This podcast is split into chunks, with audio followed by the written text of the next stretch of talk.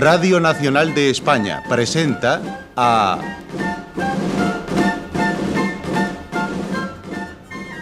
José María Rodero en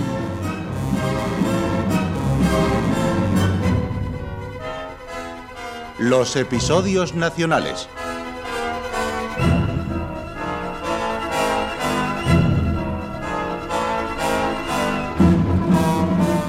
de Benito Pérez Galdós, en adaptación de Carlos Muñiz.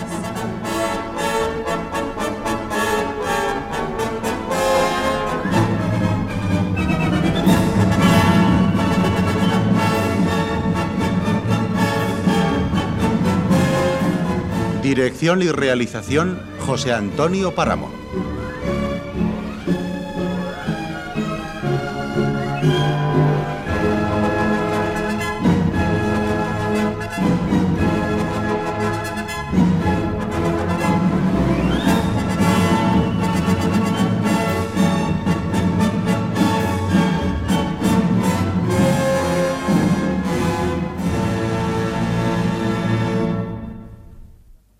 Hoy presentamos Cádiz, segunda parte.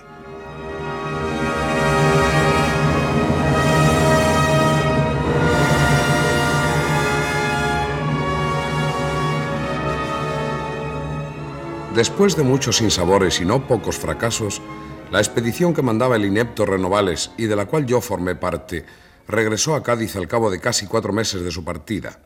La ciudad que nos viera partir nos recibió con doble júbilo. Por un lado, pensando que la expedición mandada por aquel bravo Renovales que tantos triunfos había logrado en Zaragoza había sido un nuevo éxito, y por otro, debido a que estaban a punto de comenzar las sesiones de las Cortes. Después de descansar un poco, fuimos a presentarnos a las autoridades de la isla. Era el 24 de septiembre. El camino de Cádiz a la isla daba la impresión de una romería.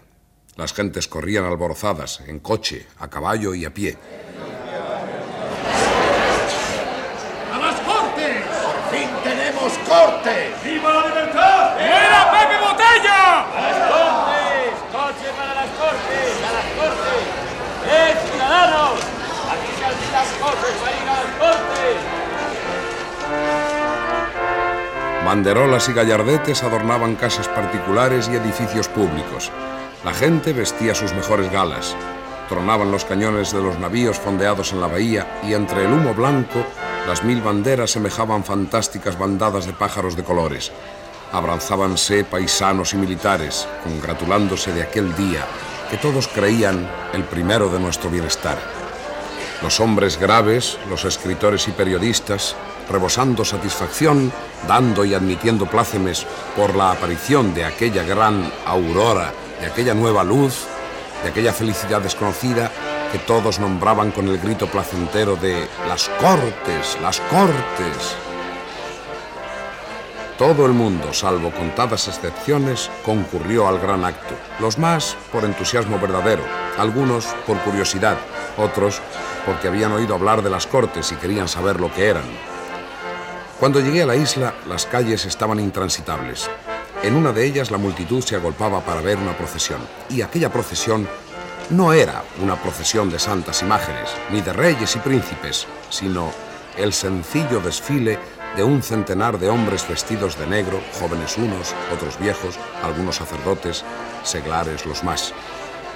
Precedíales el clero con el infante Borbón de Pontifical y los individuos de la regencia y le seguían gran concurso de generales, cortesanos antaño de la corona y hoy del pueblo, altos empleados, consejeros de Castilla, próceres y gentiles hombres, muchos de los cuales ignoraban qué era aquello. La procesión venía de la iglesia mayor.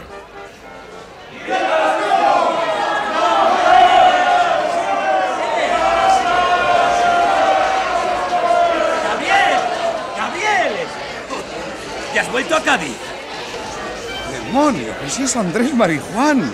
Aquí me tienes, sano y salvo. Pues yo no. Me han lastimado un brazo dentro de la iglesia. ¡Qué gentío! Ahora, me propuse verlo todo y lo vi. Ha sido magnífico. Oye, ¿han empezado ya los discursos? Hombre, no, aún no.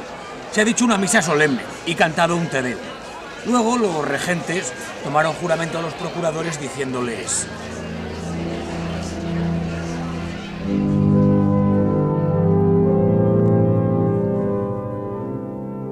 ¿Juráis conservar la religión católica?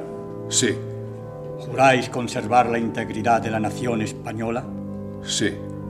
¿Juráis conservar en el trono a nuestro amado rey don Fernando? Sí. ¿Juráis desempeñar fielmente este cargo? Sí.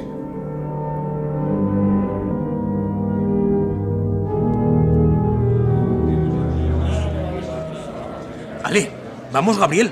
A ver si podemos entrar en el salón de sesiones.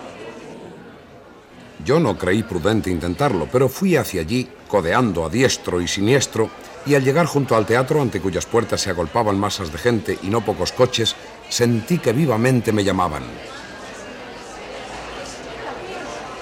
Gabriel, señor Araceli, señor de Araceli. Por fin estás con nosotras.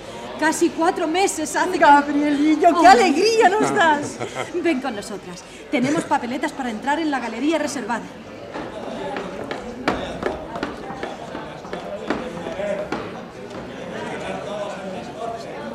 ¿Ha habido algo nuevo? Todo sigue igual. La única novedad es que mi tía padece ahora un reumatismo que la tiene baldada. Doña María la domina completamente y es quien manda en la casa y dispone todo. No he podido ver a Inés ni una sola vez. Ni ellas salen a la calle, ni es posible escribirle. Yo esperaba con ansia tu llegada porque porque Diego prometió llevarte allá. Es preciso que vayas mañana mismo.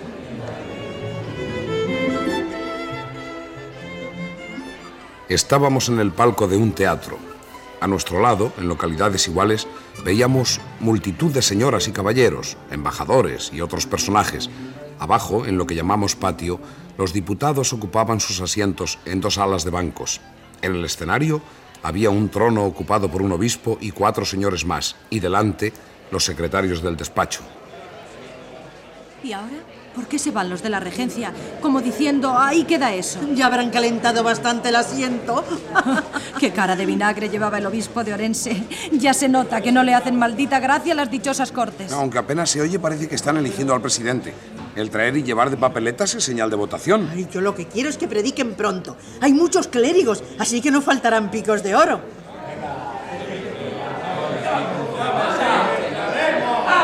Ah, ya parece que tienen presidente. A ver si oímos lo que lee aquel caballerito que está en el escenario. Ay, pero si es el vizconde de Matarrosa. Es un chico muy despejado. Incluso sabe inglés. Esa criatura debiera estar mamando. Tendrán que dispensarle la edad para que sea diputado. Vaya, unos legisladores que nos hemos echado. Y aquellas narices son las de don Juan Nicasio Gallego. De seguro habrá venido a reírse de sus compañeros, los procuradores. Mira, también está Agustinillo Argüelles. Dicen que predica muy bien. Pero empieza de una vez la función. Oh, ¡Qué pesados son! Aquí como no se paga entrada, no hay derecho a impacientarse. ¡Ay, ya está dispuesta la presidencia! ¿Tocarán un pito para empezar? Yo tengo una curiosidad por oír lo que dice. ¿Y yo? Será un disputar graciosísimo, porque cada cual pedirá esto y lo otro y lo de más allá. ¿Cuándo las habrán visto más gordas? Será preciso oír a los clérigos gritar ¡Fuera los filósofos! y a los seglares ¡Fuera los curas! Tranquilícense, que el presidente no lleva látigo. Pues debía llevarlo. Si no, ¿cómo va a controlar las cortes? Shh, silencio, silencio, que va a hablar un diputado. Silencio, señores, que vamos a oír un discurso. El orador era don Diego Muñoz Torrero. Estas orejas mías oyeron el primer discurso que se pronunció en asambleas españolas en el siglo XIX. La atención que le dispensaron era profunda. El discurso no fue largo, pero sí sentencioso, elocuente y erudito.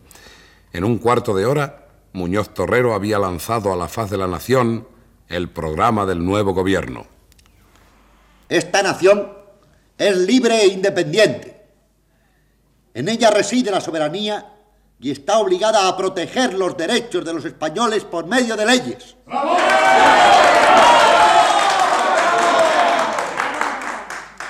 Y para terminar, solo me resta hacer una breve referencia a la instrucción pública.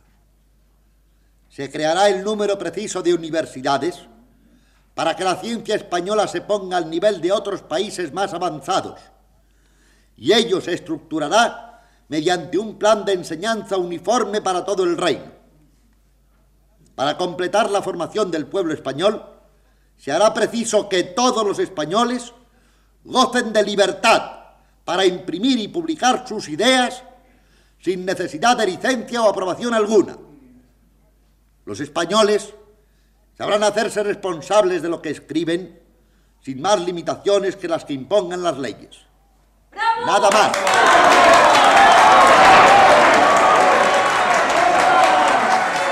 ¡Qué bien habla! ¿Cómo se llama? Don Diego Muñoz Torrero. Ay, a este hombre le haría yo obispo. ¿No es justo y razonable lo que ha dicho? Sí, sí, sí, sí, que las cortes mandan y el rey obedece. De modo que, según la soberanía de la nación, ¿el gobierno del reino está dentro de este teatro?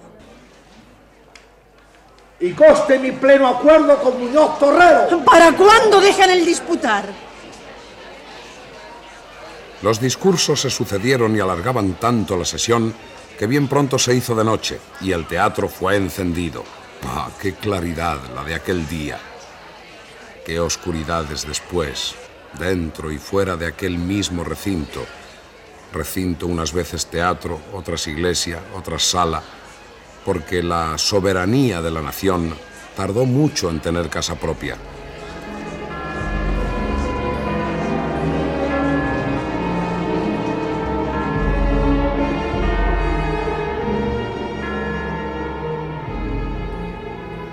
Ya avanzada la noche, corrió un rumor por las tribunas. Los regentes no jurarán. Vaya si jurarán. Por la cuenta que les tiene. Yo creo que unos jurarán, obligados por las cortes, y otros no. Los que tengan un poco de valor mandarán a las cortes a paseo. Los débiles se arrastrarán en ese escenario y besarán el escabel donde se siente ese vejete verde, que es, si no me engaño, don Ramón Lázaro de Dou. Que juren, con eso no habrá conflictos. Parece que hay tumulto abajo. Y también arriba, en el paraíso. El pueblo cree que está viendo representar el sainete de Castillo, la casa de vecindad, y quiere tomar parte de la función. ¿No es verdad, Araceli? Sí, sí, señora. Ese nuevo actor que se mete donde no le llaman dará disgustos a las cortes. El pueblo quiere que juren. Y querrá también que se les ponga una soga al cuello y se les cuelgue de las bambalinas. ¿Quiénes son los que entran ahora? Los regentes. ¿No ve usted a Castaños y al viejo Saavedra? Detrás vienen Escaño y Lardizábal. ¿Cómo? ¿También jura Lardizábal? Ese es el más orgulloso enemigo de la libertad. Y andaba por ahí diciendo a todo el mundo que se guardaría las cortes en el bolsillo. No, ya no hay vergüenza en España. Pero no veo al obispo de Orense. ¿Dónde se habrá metido?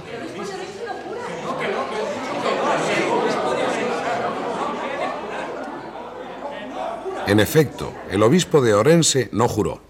Lo hicieron humildemente los otros cuatro, con mala gana, sin duda. La opinión pública en general estaba muy pronunciada contra ellos. Levantóse la sesión y salimos todos, oyendo a nuestro paso las opiniones del público sobre el suceso. Ese testarudo viejo no ha querido jurar, pero juramento con sangre entra. ¡Lo cuelgue! Lo acatará el decreto es dar a entender que las cortes son cosa de broma. Yo me quitaba de cuento y al que no bajara la cabeza le mandaría a la cárcel. Magnífico ejemplo de dignidad dado el obispo a sus compañeros. ¡Veremos quién más puede! ¿Qué te ha parecido, Ga- Gabriel? Buah, un soberbio espectáculo. Ha habido orden y se han dicho cosas importantes. Lo que hace falta es que ahora hagan lo que dicen. Pues lo harán, lo harán. Son hombres honestos. Acompáñame a casa. Verás qué alegría damos a Inés y a mis hermanas. Pero cuidado con lo que dices. Allí todos son enemigos de las cortes.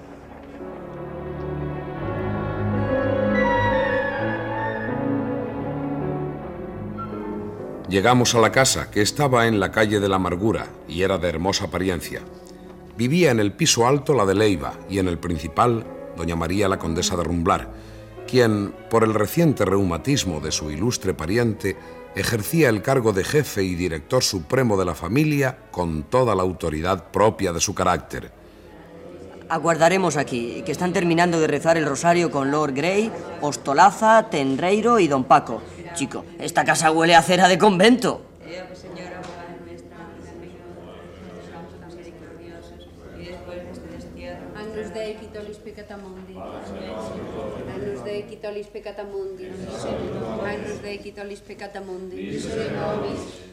Buenas noches a todos.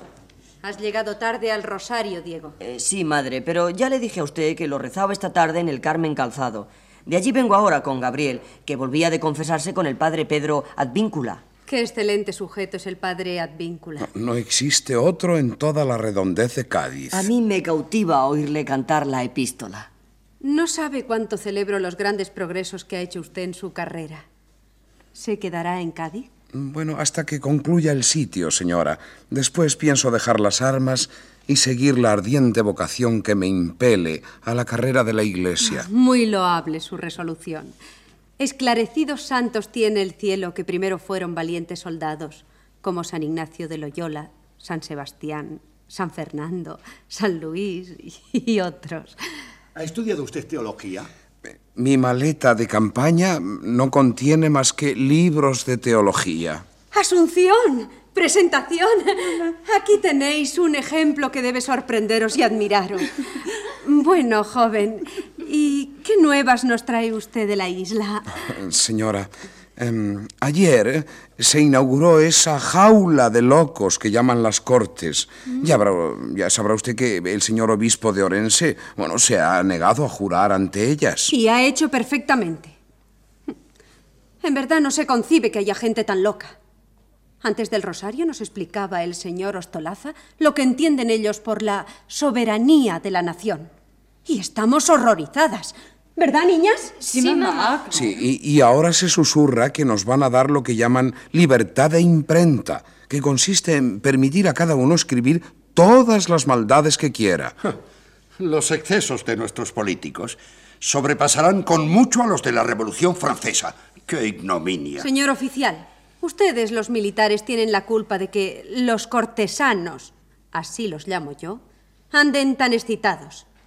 Dicen que la regencia tanteó a la tropa para dar un golpe.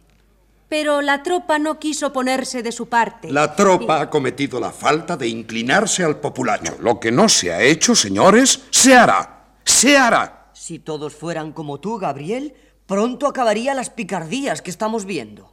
¿Durarán las cortes hasta el mes que viene, señor Valiente? Durarán algo más, señora, a no ser que los franceses entren en Cádiz y hagan con todos los que aquí estamos un picadillo.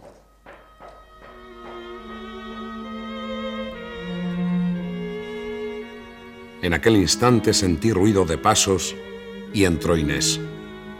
Oh, Dios, qué guapa estaba. Qué bella. Encontré en su rostro una mayor animación, no menos simpática que su antigua tristeza, resto de la miserable y ruin vida de la infancia. La voz más segura, sonora y grave, y el conjunto de su persona respiraba firmeza, vida, soltura y nobleza. Buenas noches a todos. Inés, a este caballero le conocimos en nuestra casa de Bailén, cuando la célebre batalla. Es amigo del que va a ser tu marido. Allí pelearon juntos con tan buena suerte que, según afirma Diego, si no es por ellos... Gabriel es un gran militar, pero, pero ¿no le conoces tú? Es muy amigo de tu prima, la condesa. ¿Ah, sí? Tuve el honor de conocer en Madrid a la señora condesa. Ambos teníamos un mismo confesor. Este joven nos acompañará algunas noches, robando algún rato a sus estudios religiosos y meditaciones místicas, a pesar de que hoy el servicio de las armas le obliga a sofocar su ardiente vocación. Meritoria será su piadosa presencia en esta casa. Ahora, Inés, ocúpate de conversar a prudente distancia con Lord Grey. Asunción, deja conversar a Lord Grey con Inés. Ven aquí, hija. Madre, yo en su lugar no permitiría a Inés tantas intimidades con Lord Grey. Verdaderamente Inés se distrae demasiado con Lord Grey. Hágame el favor de departir un rato con mi futura nuera, señor de Araceli. Gabriel, estaba esperando este momento. ¿Te ha dado algún recado mi prima, la condesa? No, no he venido por el deseo de verte y de saber por, por ti misma que me has olvidado. Por Dios, repara dónde estás. La condesa no cesa de observarme. Aquí es preciso fingir a todas horas. ¿Por qué no has venido antes? Pero di, di, mi prima no te ha dado ningún recado. ¿A qué me importa tu prima? Tú no sospechabas que viniera a sorprenderte, ¿eh? Respóndeme, Inés. Respóndeme a lo que te pregunto o gritaré para que nos oigan todos. Pero si no me has preguntado nada. Sí, sí que lo he hecho. Y no quieras responderme. Ten prudencia, Gabriel. Mira, también don Diego nos mira. No te expreses con vehemencia, sonríe. Sonríe y mira a las paredes diciendo algo que se te ocurra. Eh, ¿Que, que hay que ser cómico para entrar aquí? Sí. Es preciso estar siempre sobre las tablas, Gabriel, fingiendo y enredando. Esto es muy triste. Pero Lord Grey no disimula. ¿Eres amigo de Lord Grey? Sí, y me lo ha contado todo. ¿Te lo ha dicho? Qué hombre tan indiscreto. Y yo quería había encargado la mayor prudencia. Inés, Inés, yo no he vivido más que para ti. Y si alguna vez he hecho un esfuerzo para subir un peldaño en la escala del mundo, lo hice solo con el deseo de llegar más cerca de tu condición. Embustero. Ni una sola vez te has acordado de mí en tanto tiempo. Cuidado, no te acerques tanto. No me tomes la mano. Parece que tienes fuego en ella. Disimula. No sé disimular. Te he querido con toda mi alma, Inés. ¿Y tú? Por haber estado tanto tiempo sin verme, merecías... Bastante castigado estoy por los celos. ¿Celos? ¿Celos de quién? ¿Y me lo preguntas? De Lord Grey. Has perdido el juicio. ¿Le amas? ¿Qué dices, Gabriel? Jamás he pensado en tal cosa. ¿De veras no le amas? No, ¿Ama alguna otra de esta casa? no sé. Calla. No a nadie de esta casa. Pero es que no merezco que me creas. Mm, No, casi no. Me parece que en esta casa del disimulo y la mentira ninguna cosa es como parece. Esta familia, quien preside desde su sillón Doña María, con el genio de la tristeza, no es para mí. Yo aquí me, me ahogo, me ahogo aquí dentro. Calma. Doña María no nos quita los ojos y don Diego tampoco. Pero por Dios, señor don Gabriel, un hombre que va a tomar el hábito cuando se acaba la guerra no debe entusiasmarse tanto al hablar de una batalla. Cuénteme usted lo que pasó después. Vaya, don Gabriel. Oigamos todos esas maravillas que está usted contando con tanta vehemencia, con tanto ardor. Me contaba que en cierta ocasión, estando él en una casa del arrabal de Zaragoza, los franceses abrieron una mina, pusieron no sé cuántos barriles de pólvora, ¿no fue así? Y luego pegaron fuego al explosivo. ¿Qué ocurrió, don Gabriel? Oh, pues eh, volamos todos hasta el quinto cielo. Siento que usted no estuviera allí. Bueno, no, quiero decir, para que lo hubiera visto.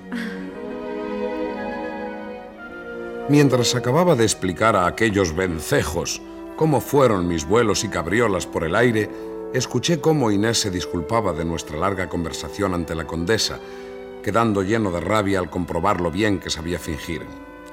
Lord Grey se juntó después con Inés y hablaron largamente. Mi rabia era tanta que apenas podía disimularla, hablando pestes de las cortes ante doña María, Ostolaza y Valiente. A muy avanzada hora la condesa indicó con majestuosa gravedad el fin de la tertulia.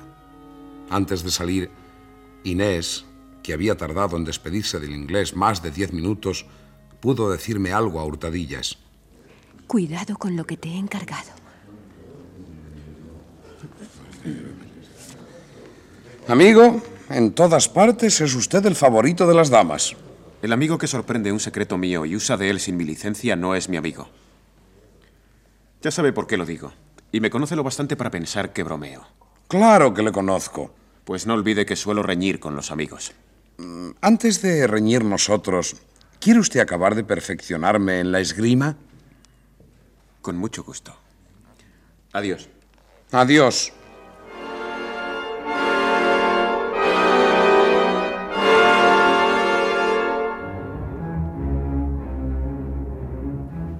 Muchos días después, cuando fui a preguntar por el inglés a su casa, el criado me negó la entrada, diciéndome que su amo no quería recibir a nadie. Regresaba pensativo hacia mi casa cuando me encontré con don Diego.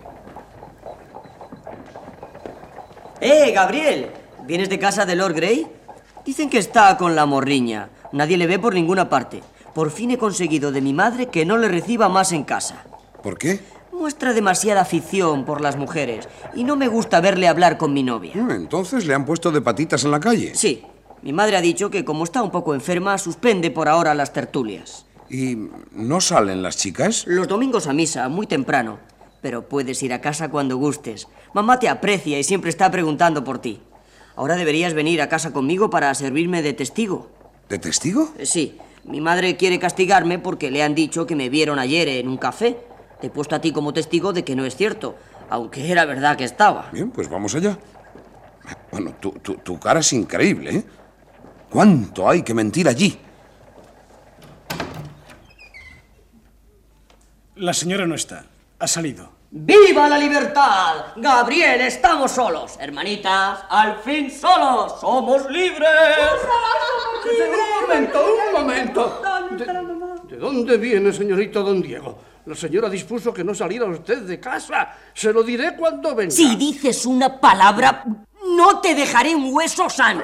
Esto no puede tolerarse. Oh, Dios mío, Dios mío. Este niño y sus hermanas van a quitarme los pocos días que me restan de vida. ¡Orden! ¡Silencio! ¡Obediencia! ¡Largo de aquí, viejo infame! Verán cuando vuelva su señora madre. Verán, ya lo verán. No creo que lo vean. No seáis locas. Veréis cómo vuelve enseguida. Anda. Ay, qué tontería. ¿Qué, qué alboroto es este? Asunción, presentación. Todo se lo contaré a mamá cuando venga. Todo, todo, todito, todo. Señor don Paquito mío, si no le dices nada a mamá, te doy un beso. A mí no, a, a mí no se me seduce con besitos niñas. Bueno, ea, eh, cada uno a su puesto, a leer, a coser. a- ¡Calle usted, sobruto! Oh, señor don Protocolo. Usted por aquí. ¿Cómo está la señora doña Circunspecta? ¿Va usted al baile del varón de Simiringande? Miren la mocosa cómo habla, haciéndose el- la señora mayor. Buena pieza tenemos en casa. pero ¡Qué escándalo! ¡Qué profanidad! ¿De dónde habrá sacado esta niña tales picardías? eh? Toma niña esa naranja que he cogido de mi huerto. No la partas con cuchillo, que está mi corazón dentro. Que va a llegar. Paquito de mi alma, si bailas conmigo te doy otro bueno, beso. bueno, bueno, bueno, yo- que, que- que me atonta, que, que me mata esta condenada. Por Dios. El preceptor, abandonado de los ágiles brazos de su pareja, cayó al suelo pidiendo al cielo justicia.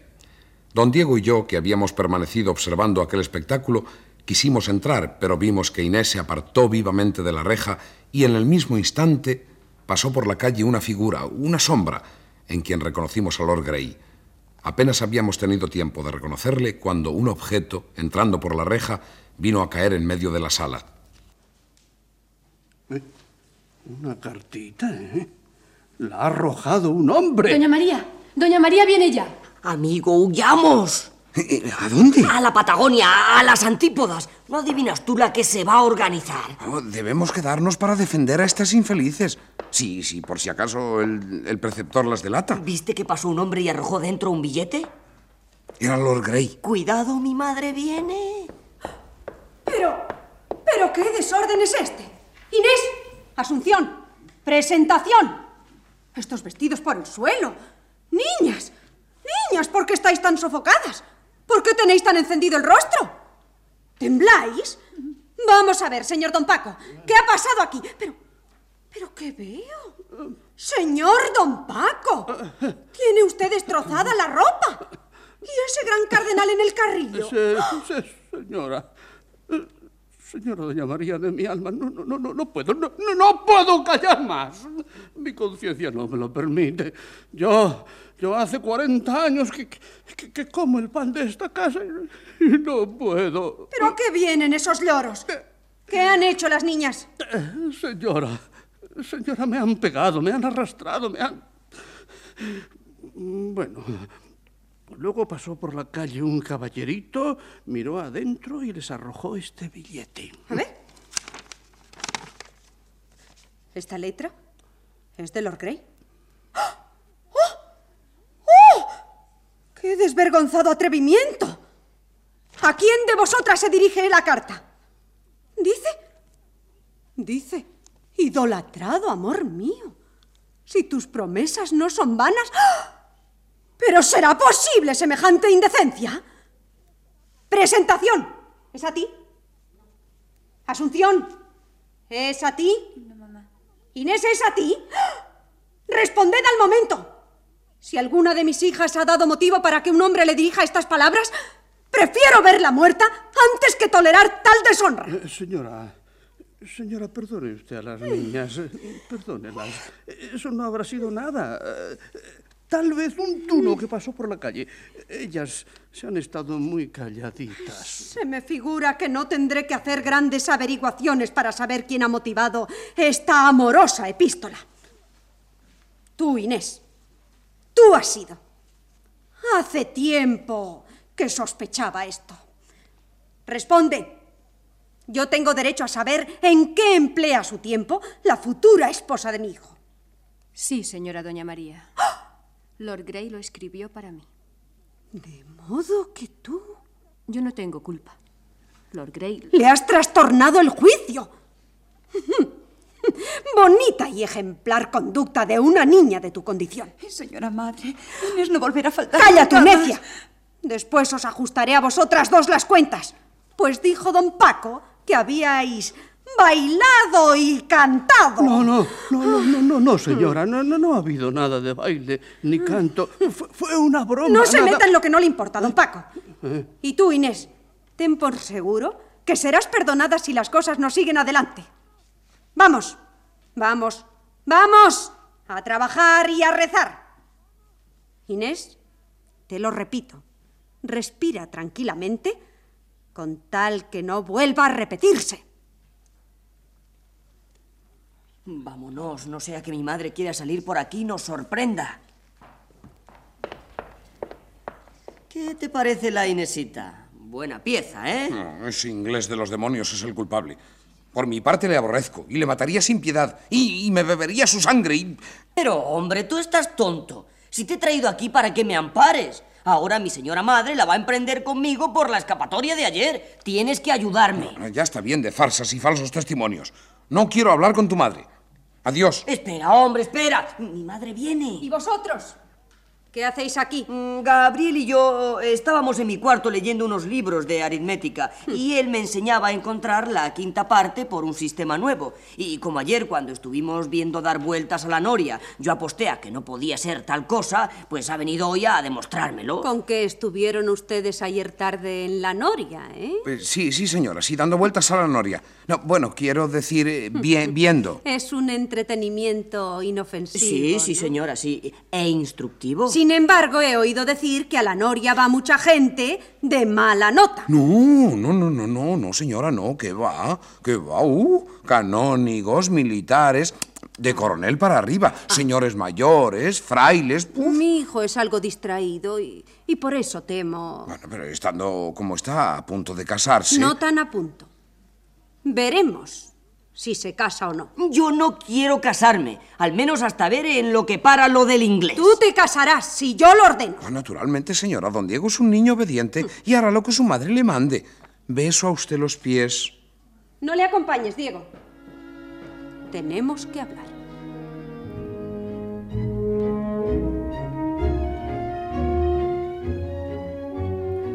Al encontrarme en la calle miré a las rejas y las vi cerradas. Atormentado por el recuerdo de lo que había visto y oído, sentía ansias de destrucción, y mi amor propio, mi orgullo herido, clamaban al cielo haciendo a toda la creación solidaria de mi agravio. Crucé varias calles repitiendo, mataré a ese inglés, le mataré. Al volver una esquina le vi, corrí para alcanzarle y pude tocarle en el hombro. Él, al volverse, me miró impasible, sin mostrar ni alegría ni desagrado. Lord Grey, ha tiempo que estoy esperando la última lección de esgrima. La necesitaré pronto.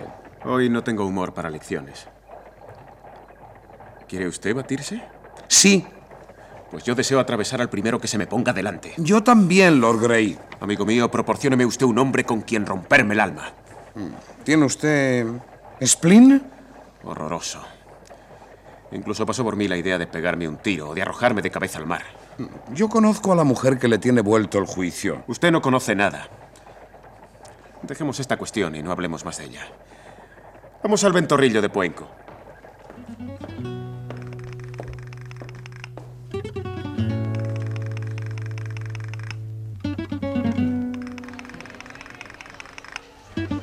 Aquí viene lo bueno.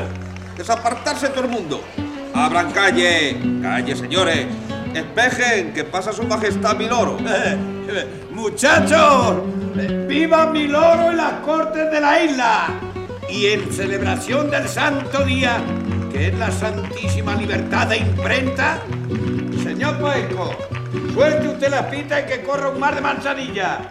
Todo lo que beba mi loro y la acompaña lo pago yo, que aquí está un caballero pa' otro caballero. Las gentes que allí había obsequiaron a Lord Grey con sonrisas y dichos graciosos, pero el inglés no tenía humor para bromas. ¿Ha venido María de las Nieves? Pesadito estás con María de las Nieves, mi loro. ¿Nosotras somos Arjo FIFA? Si mi loro va esta noche a mi casa, verá lo bueno. Mi marido ha ido a comprar burros y me divierto para matar la solea. ¿Quieres una copa, precioso? Sí, pero a solas. Vamos al reservado, Gabriel. Hoy voy a beber mucho. Si Dios no hubiera hecho a Jerez, cuán imperfecta sería su obra. ¿En qué día lo hizo? Yo creo que debió de ser el séptimo, antes del descanso. Pues ¿cómo habría de descansar tranquilo si antes no rematara su obra?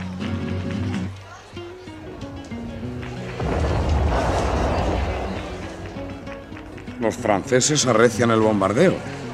Y al son de esta música, los clérigos y los abogados de las cortes se ocupan en demoler a España para levantar otra nueva. Están borrachos. Me parece que los borrachos son otros, milord. Si viene la igualdad y se acaba la religión, ¿quién le impedirá a usted casarse con una española? Yo quiero que me lo impidan. ¿Sí? ¿Para qué? Para arrancarla de las garras que la sujetan. Para romper las barreras que la religión y la nacionalidad ponen entre ella y yo. Para reírme en las barbas de doce obispos y de cien nobles finchados. Para derribar a puntapiés ocho conventos y hacer burla de la gloriosa historia de 17 siglos y restablecer el Estado primitivo. Hermoso país es España. Esa canalla de las cortes lo va a echar a perder. Huí de Inglaterra para que mis paisanos no me rompieran los oídos con sus chillidos en el Parlamento y sus pregones del precio del algodón y de la harina. Y aquí encontré las mayores delicias. Otro traguito. Ah, sí, otro traguito. Antes de, de beber, habló de matar a un hombre. Siempre. Y ese hombre es usted. ¿Por qué? Porque quiero, Lord Grey. Ahora mismo. Elija usted el sitio y armas. ¿Armas? Un vaso de Pedro Jiménez. Nos batiremos.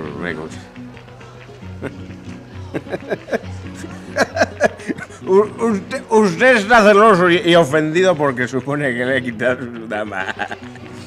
Pero no hay nada de eso, amigo. Usted anda a la, caza de esa mariquilla de las nieves.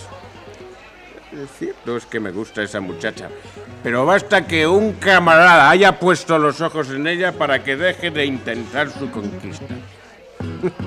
Además, hay un tal currito Baez de Jerez que se me figura más afortunado que nosotros.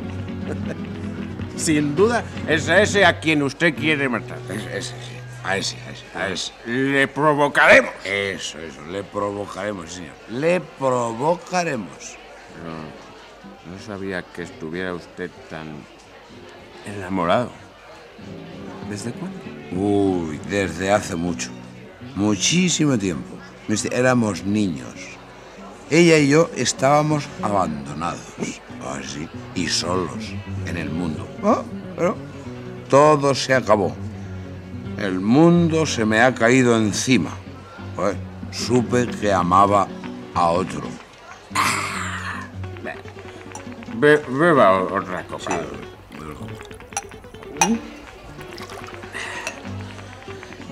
Yo. Yo también amo, ¿sabe? Pero afortunadamente mi amor es secreto, misterioso y oculto como las perlas. No tengo celos de nadie porque su corazón es todo mío. 17 siglos de guerra, de tratados, de privilegios, de tiranía, de fanatismo religioso se oponen a que sea mía. Pero yo demoleré la historia si es preciso. la va usted a raptar, milord? Sí, la robaré y me la llevaré a Malta, donde tengo un palacio. He pedido un barco a Inglaterra. Oiga, Lord Grey, me agradaría compartir con usted sus secretos. Yo le ayudaré a usted en esa empresa. No, no va a ser fácil, por desgracia. No será. Pero lo conseguiré.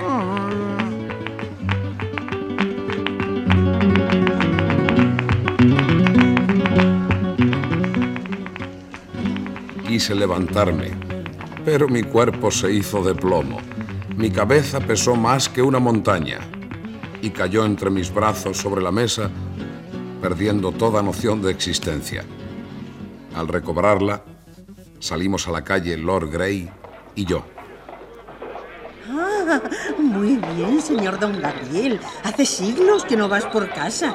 Después de aquella borrascosa escena con don Pedro. Señora, francamente temo que ese don Pedro que tan fiero se puso el último día que estuve allí me ensarte con su gran espadón, porque no me queda duda que está celoso como un turco. Ay, no temas nada. Es un bendito. Mm. ¿Por qué no me haces un favor? Sí, ya lo creo, señora, con mil amores. ¿Llevarías un recado a la condesa Amaranta? Ahora mismo, encantado. Corre a casa al momento y dices a Amaranta que si quiere ver a Inés, vaya a las cortes. Ella tiene cédula para la tribuna. Hace un rato me encontré a las tres niñas beatas con don Paco. Una de ellas tenía una papeleta de tribuna que, sin duda, algún galán travieso le dio con el fin que puede suponerse. Hoy, cuando no puede haber reja ni correo, los amantes se suelen citar en la tribuna de las cortes. Es esta una invención donosísima. ¿No es verdad, Lord Grey? ¿Se lleva también esa moda en el Parlamento inglés? Señora, lo ignoro. Y ahora, con su permiso, debo retirarme. Tengo una ocupación inaplazable. Sí, sí, vaya usted, vaya usted. Por cierto que usted entrará en la tribuna de los diplomáticos, que está a mano con la de señoras, ¿no? Corra, por mí no se demore. Adiós. ¿Estarán todavía allí? Sí, apresúrate. Dile mi recado a la condesa. Así podrá ver a Inés. Me despedí con gran precipitación de doña Flora y me alejé de allí. Pero en vez de correr hacia la calle de la Verónica, mi curiosidad, mi pasión y un afán invencible me impulsaron hacia la plaza de San Felipe, olvidando a Amaranta y a doña Flora para pensar solo en las cortes, donde estarían las tres muchachas con don Paco, donde estaría mi Inés.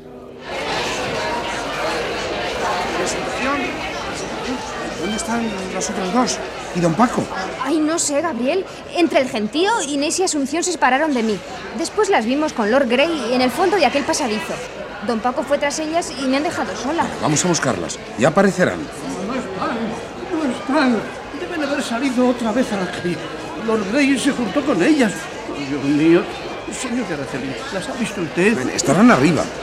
Yo no he traído papeleta para las tribunas reservadas, pero subamos a la pública y desde allí veremos si están. No, no, yo saldré a la calle. Buscaré por todo el edificio. Qué aprieto, qué compromiso, qué situación. Si se enterara doña María... Subamos, señor de Araceli. Subamos nosotros. Estoy rabiando por saber qué es eso de las cortes.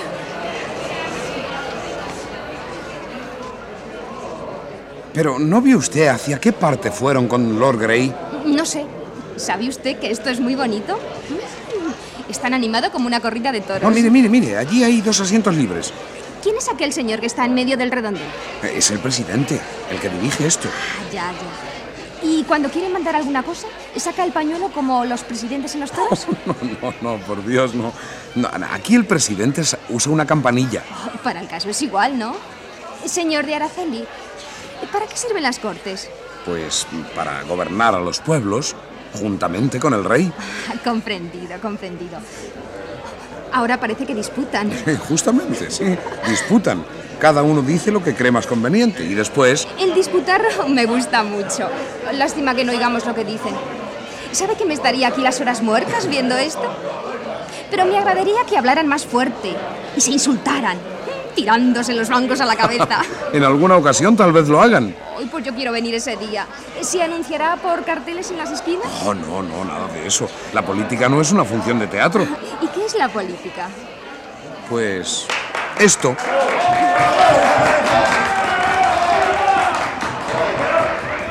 Aún aún conservo en mi pecho el calor de aquellas llamas. Y él me inflama para asegurar que el pueblo numantino no reconocerá ya más señorío que el de la nación. Quiere ser libre y sabe el camino de serlo. Parece que va a haber jaleo. Cielos divinos. Se levanta a hablar otro predicador. Pero, pero si eso es Tolaza. ¿No lo ve usted? Todo cuanto se dice aquí es estúpido, señores. ¡Es despreciable! Que nos desprecia. Se ha puesto rojo como un tomate. Me encantaría que ahora se levantara de su asiento el señor presidente y le diera dos palos a Ostolaza. Bueno, no, aquí no es costumbre que el presidente apalee a los diputados. Ah, ¿no? Pues debería hacerlo. Aborrezco a ese hombre con todo mi corazón. Él es quien aconseja a mamá que no nos deje salir, ni hablar, ni reír, ni pestañear. Asunción dice que es un zopenco. ¿No cree usted lo mismo? ¡Que le den morcilla! Debemos irnos, señorita presentación. La tribuna se alborota y no es prudente seguir aquí. Además, los extraviados no aparecen y debemos buscarles fuera. Oh, con lo bien que lo estaba pasando aquí. Cuanto más tarde vengan, mejor.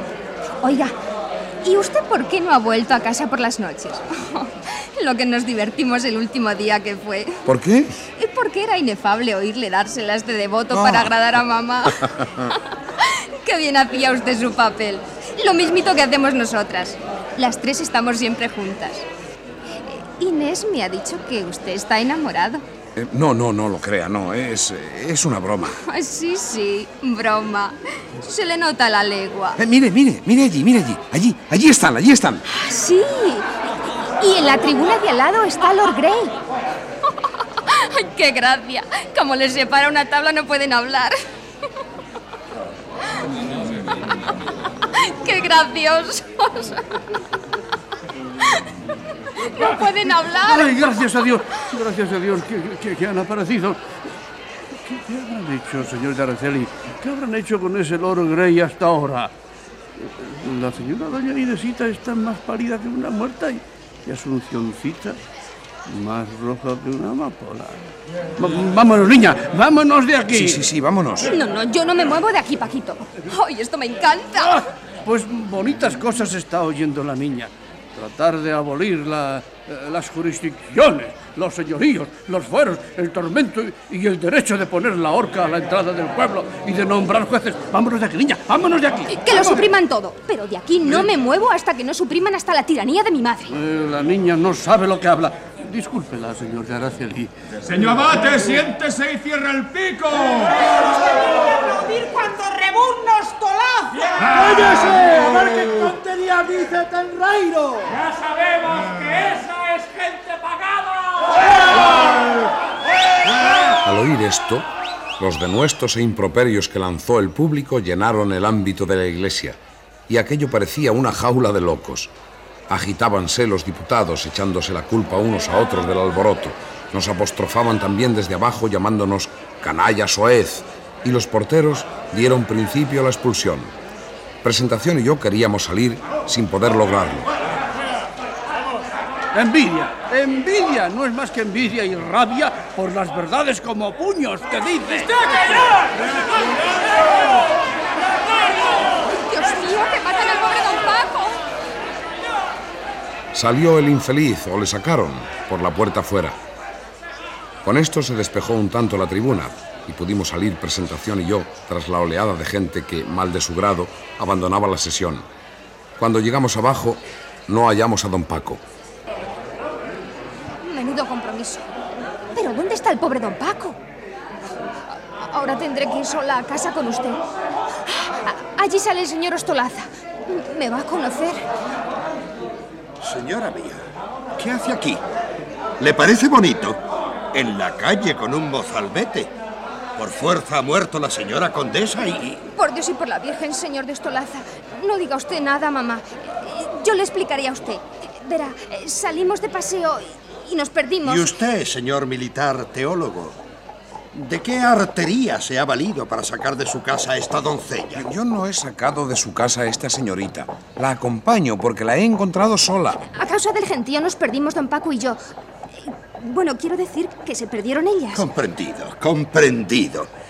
¿Sabe usted, señor oficial teólogo, que antes de poner esto en conocimiento de doña María, voy a dar parte a la justicia para que le encierren a usted? ¿Sabe usted, señor clerigón entrometido, que si no se me quita de delante ahora mismo le enseñaré a ser comedido y a no meterse en camisas de once varas? Eh, eh, comprendido, comprendido. Sigan los pimpollos su camino. Por mí, allá ustedes. Adiós. ¿Cree que somos novios? Que nos hemos escapado. bueno, ¿y ahora qué le diré a mamá cuando me vea entrar con usted? Necesito inventar algo. Pues lo mejor es decir la verdad clara y desnuda. ¿Está usted loco? Yo no digo la verdad aunque me maten. Corramos. ¿Habrán llegado las otras dos?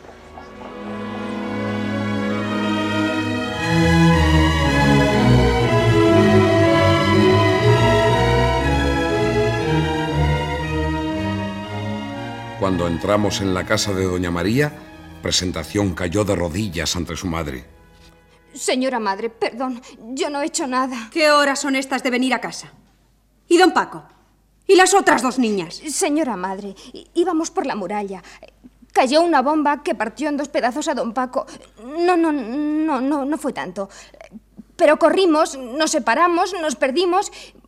Yo me desmayé. ¿Cómo es eso? Si el señor de Ostolaza que acaba de llegar dice que te vio en la tribuna de las Cortes. Eso es, me desmayé. Me llevaron a las cortes. Después mataron a don Paco. Eh, Señora, si, si me deja explicarle, verá que no hay razón para alarmarse. Usted a callar. Lord Grey y usted han preparado sin duda esta inmoral situación. Me ha engañado. Pero se acabó. ¿Se entera? Se acabó la farsa. Ya le conozco. Señora, es muy dueña de pensar lo que guste, pero le aseguro que en el suceso de hoy no ha habido la menor malicia por mi parte. Para volverse loca. Por todas partes hay asechanzas. Hasta en nuestro honesto asilo viene a buscarnos la traidora maldad que todo lo invade y hasta en lo más recóndito penetra. ¿Y vosotras? ¿De dónde venís? Me lo explicaréis todo.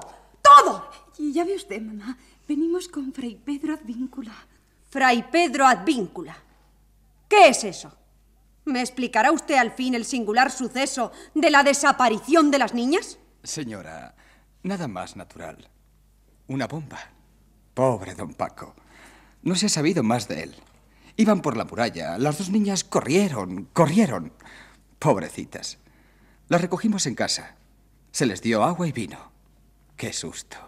Pobrecillas. A la señora doña Presentación no se la pudo encontrar. La pícara se fue a las cortes con... ¡Justicia! ¡Cielos divinos! ¡Justicia!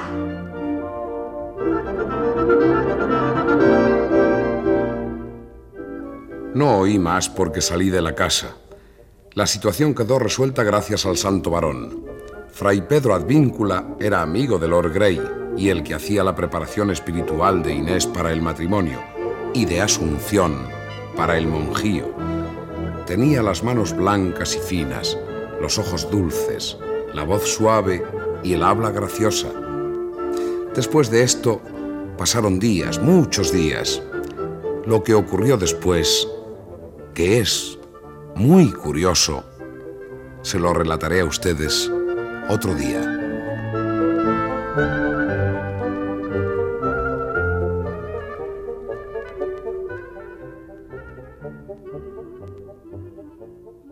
Han escuchado ustedes Cádiz, segunda parte, correspondiente a los episodios nacionales de Benito Pérez Galdós. Ha sido interpretado por José María Rodero en Gabriel Araceli, María Masip, Amaranta, José María del Río, Lord Grey, Nélida Quiroga, Doña Flora, Raúl Sender en Andrés y José Carabias en Diego. Y la Compañía de Actores de Radio Nacional de España. Control y registro de sonido, José Fernando González y Francisco García. Efectos especiales, Bernard Domingo y Joaquín Úbeda. Montaje musical, Gonzalo Corella. Dirección y realización, José Antonio Páramo.